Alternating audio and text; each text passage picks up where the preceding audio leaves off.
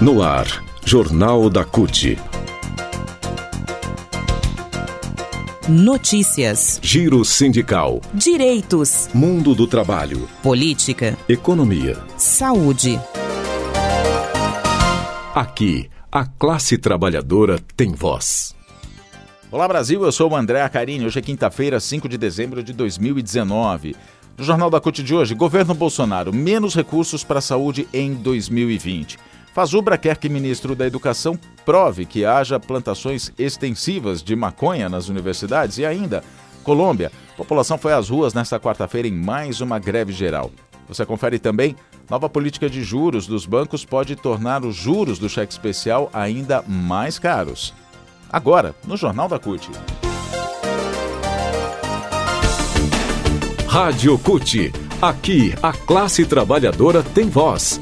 Acesse pelo site www.cult.org.br. De acordo com uma portaria baixada pelo governo Bolsonaro, a 2.979 de 2019, o Ministério da Saúde pretende transferir recursos aos municípios na área da saúde com base na população cadastrada pelas equipes de saúde da família e de atenção primária e não pela população total dos municípios. Isso significa que não vai adiantar ir ao posto se cadastrar, porque a população que vai valer para a contagem do repasse financeiro pelo Ministério da Saúde vai ser somente aquela cadastrada por essas equipes. E isso tudo começa a valer a partir do, primeiro, do dia 1 de janeiro. Para o ex-ministro da Saúde e deputado federal Alexandre Padilha, do PT de São Paulo, a portaria vai estrangular o sistema. Ele diz que o município vai ficar sem recursos e, na prática, vai ter dificuldades de garantir o direito ao atendimento dos seus cidadãos. E ainda explica que, para cadastrar, o município precisa ter saúde da família, equipe da saúde da família, e para isso precisa ter o recurso. E precisava do médico, do mais médicos. Agora não vai ter mais o recurso para contratar e não vai mais conseguir cadastrar. E o resultado final disso, segundo Alexandre Padilha, é menos recursos para os municípios e mais doença para a população.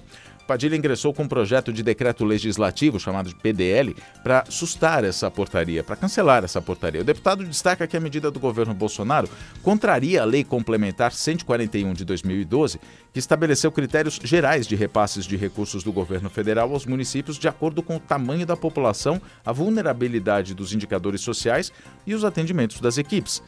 Também, ex-ministro, o senador Humberto Costa, do PT de Pernambuco, apresentou um projeto para barrar a portaria do governo Bolsonaro. Esses dois PDLs devem passar por comissões antes de serem apreciados pelos plenários da Câmara dos Deputados e do Senado. Caso sejam aprovados, os efeitos da portaria 2.979 podem ser sustados, mesmo que já estejam em vigor. Economia.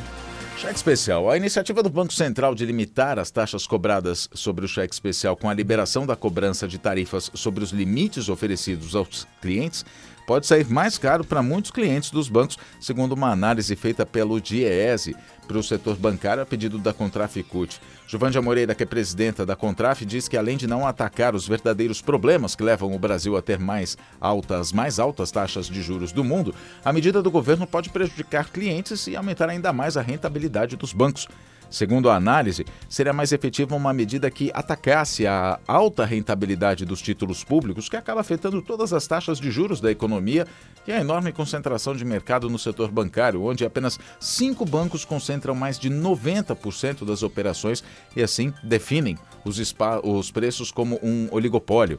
A Juvande ainda diz que o cheque especial representa apenas 1,4% do saldo de crédito para a pessoa física no país, mas pode levar todos os clientes que possuem limites acima de 500 reais a pagar tarifas sobre o valor que fica disponível para o uso, mesmo não utilizando. Nos nove primeiros meses de 2019, os cinco maiores bancos atuantes no Brasil arrecadaram 105 bilhões de reais em tarifas cobradas do clientes. Para a Juvande, a medida anunciada pelo governo tem o poder de aumentar ainda mais esse tipo de arrecadação. A análise do Diese mostra que, dependendo do limite que seja disponibilizado e da efetiva utilização do cheque especial, a cobrança de tarifas pode tornar os custos superiores aos das regras antigas e anular completamente a redução na taxa de juros. É o caso de clientes que não utilizam o cheque especial, daqueles que utilizam seu limite poucas vezes no ano e daqueles que utilizam percentuais baixos do limite disponível. O Diese cita como um exemplo um cliente com limite disponível de 10 mil reais que utiliza 2 mil reais do seu limite em apenas dois meses do ano. Pelas regras atuais, esse cliente não pagaria nada de tarifas e pagaria 12,4% de juros nos dois meses utilizados. Isso geraria um custo de 496 reais de juros. Já com as novas regras, esse mesmo cliente pagaria 320 reais por causa dos juros, mas teria um custo adicional de R$ 237,50 com tarifas bancárias, o que totaliza R$ 557,50, ou seja, maior que os 496. E com a nova regra, se somarmos esses juros e as tarifas, o custo para esse cliente, na verdade, foi de 14%. Giovanni ainda diz que, sem contar que, mesmo com a redução anunciada, a taxa anual de juros do cheque especial vai permanecer em, em patamares absurdos de 150% ao ano. Giro Sindical.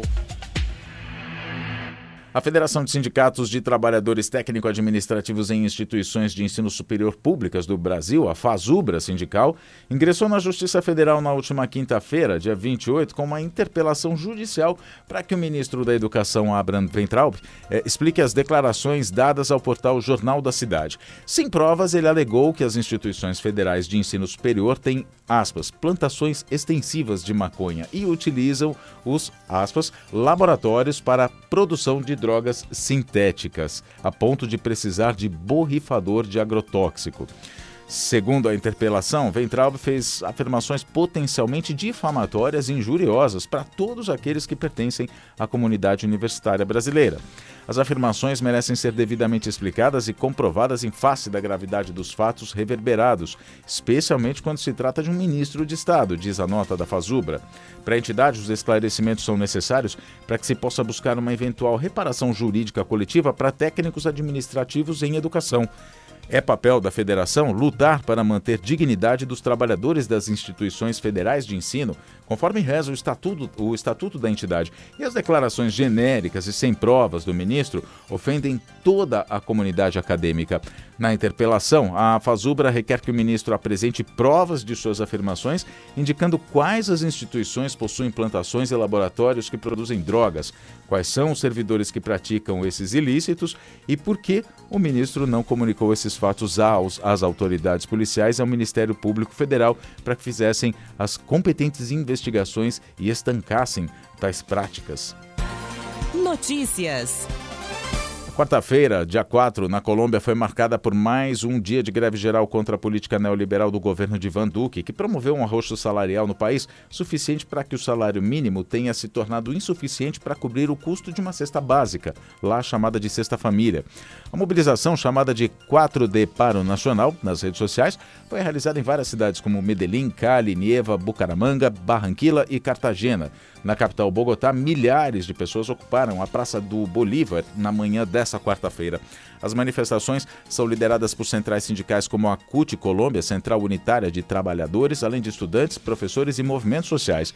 Os protestos, os, os protestos começaram no dia 21 de novembro, quando mais de um milhão de pessoas foram às ruas.